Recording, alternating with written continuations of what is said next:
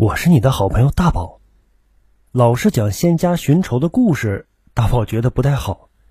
今天，咱们讲一个仙家报恩的故事，名字叫做《黄仙报恩》。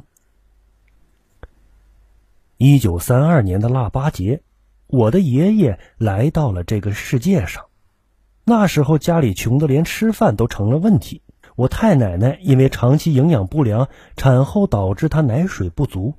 我爷爷当时还是一个襁褓里的婴儿，吃不饱肚子，当然会被饿得哇哇大哭。看着孩子饿得这么哭闹，我太爷爷给急坏了。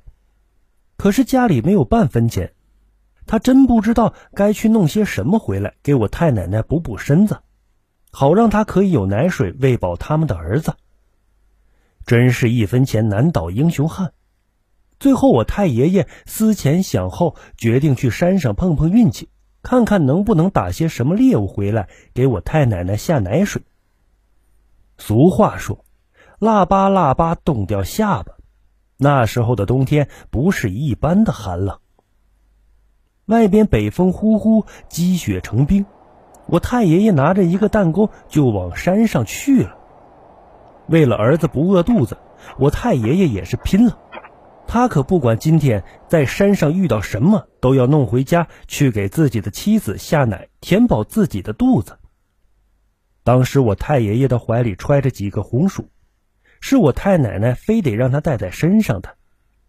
家里穷的都没有可以填饱肚子的东西，我太爷爷哪里舍得吃这几个红薯？一个年轻的汉子饿上一天又能怎么样？不到万不得已，我太爷爷是不会吃这几个红薯的。其实我的太爷爷从来没有打过猎物，他属实也没有什么打猎的经验，他就在山上面盲目的转悠着。好不容易看见一只野兔，他还没等拿稳弹弓，那只野兔就消失的无影无踪了。我太爷爷心里是特别的着急呀。转悠了大半天，自己到现在也是毫无收获。他继续往深山里面走，看能不能遇到什么猎物。北风吹在我太爷爷的脸上，像小刀子一样刮着他脸上的皮肤。我太爷爷感觉自己脸上的皮肤被风刮得生疼生疼的，手脚都要被冻得麻木。如果不是想着自己刚出生的儿子没有奶水吃会被饿死，他真的一刻也不想待在这里了。我太爷爷中间看见了几个可以吃的肉食大型动物，可是他没有经验，一个也弄不到手。万般无奈的太爷爷突然有了一个天真的想法：既然自己打不到猎物，那么能够捡到一只也好啊。他想着自己顺着林子走，万一有别的猎人下的陷阱什么的，困住了什么东西，那么他就可以捡到一个现成的了吗？我太爷爷就这样在树林子里转悠着，寻觅着哪里有猎人布下的陷阱。眼看天就要黑了，可是他还是一无所获。我太爷爷开始觉得自己没用，生了儿子都养活不了。就在我太爷爷觉得气馁的时候，突然听见自己周围有小动物的叫声，那声音小小的，好像不止一只呢。我太爷爷简直就是欣喜若狂，他开始仔细顺着声音开始寻找。他不管找到了是什么东西，只要是能吃的，他就一定要带回家去给自己的老婆煮了吃。这时候天有些黑了，路有些开始看不清了。我太爷爷一个没注意，脚下一滑，顺着小山坡折了几个跟头。这一跤把我太爷爷给摔得头晕眼花。就在他爬起来那刹那，太爷爷清清楚楚的听见那几个小动物就在自己的身边。我太爷爷揉了揉眼睛，看了看周围。果然，在他前方不远处有一个大深坑。我太爷爷往深坑的边上走过去，他眼睛朝坑里面一看，一只毛茸茸的大东西被猎人下的夹子夹住了一只脚。这只动物的周围还有好几个小崽子围着它，好像在吃奶。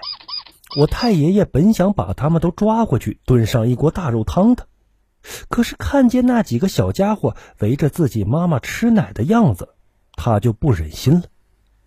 我太爷爷自言自语地说：“我的孩子是孩子，可是你的孩子也不是孩子嘛。冷冻数九的，咱们也算是同病相怜了。今天你遇到了我，算你们一家的运气好。”说着，我太爷爷就跳下陷阱。帮那只动物解开套在爪子上的铁夹子，我太爷爷又把那大大小小的动物一家都给从陷阱里抱了出来。我太爷爷说：“那东西像狐狸，又好像比狐狸小，也是尖嘴猴腮的。”后来他才知道，那是黄皮子，也叫黄鼠狼。我太爷爷当时看那只大的脚上有伤，还流着血，他想，既然自己救了。就救他到底吧！我太爷爷从自己的棉衣里面撕下一块布，把黄皮子受伤的脚给包扎了起来。我太爷爷刚想走，就看见黄皮子一双圆溜溜的小眼睛直勾勾的看着他。我太爷爷对黄皮子说：“对了，你肯定也是饿了，那几个小的还要吃你的奶水，你都被困住那么久了，怎么能不饿呢？”说着，我太爷爷就拿了两块红薯扔给黄皮子，还告诉他说：“你们吃完就快走了，要是被猎人看到了，我就白救你们一家了。”我太爷爷说完就走了。现在天都已经黑透了，他还担心家里的老婆孩子呢。我太爷爷回家还没等进门口，就听见我爷爷饿得嗷嗷叫唤。我太爷爷说：“儿啊，你别怪你爹没用啊。”谁让你赶上这颗粒没有的大冬天出生呢？能不能活，就听天由命吧。我太奶奶听见我太爷爷这么说，也伤心的流出了眼泪。第二天早上，我太爷爷出门的时候，竟然发现自己的门口放着一条鲫鱼。我太爷爷把这条鲫鱼拿进屋给我太奶奶看，以为是哪个好心的邻居可怜他们给他们送过来的。鲫鱼这东西最下奶了，产妇炖汤喝再好不过了。我太爷爷赶紧往炉灶里添柴火，给我太奶奶炖鲫鱼汤喝。我太奶奶喝了汤，果然有了奶水。我爷爷也能勉强填饱肚子了。我爷爷有了奶水喝，就能保住命了。我太爷爷和太奶奶也不用担心自己儿子会饿死了。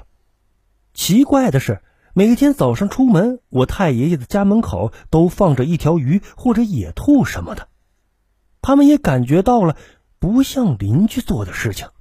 那时候家家都这么穷，谁家能有好东西天天送给你家呢？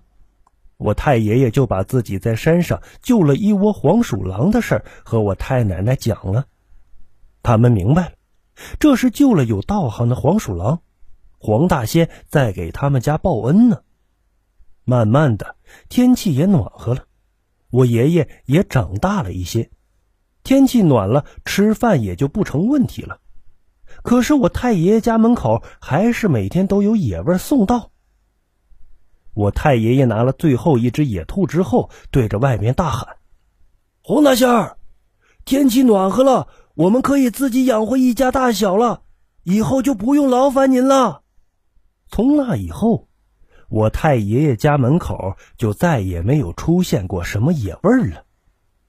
欢迎把你的故事告诉我，分享给更多人听。我是大宝，咱们下期见。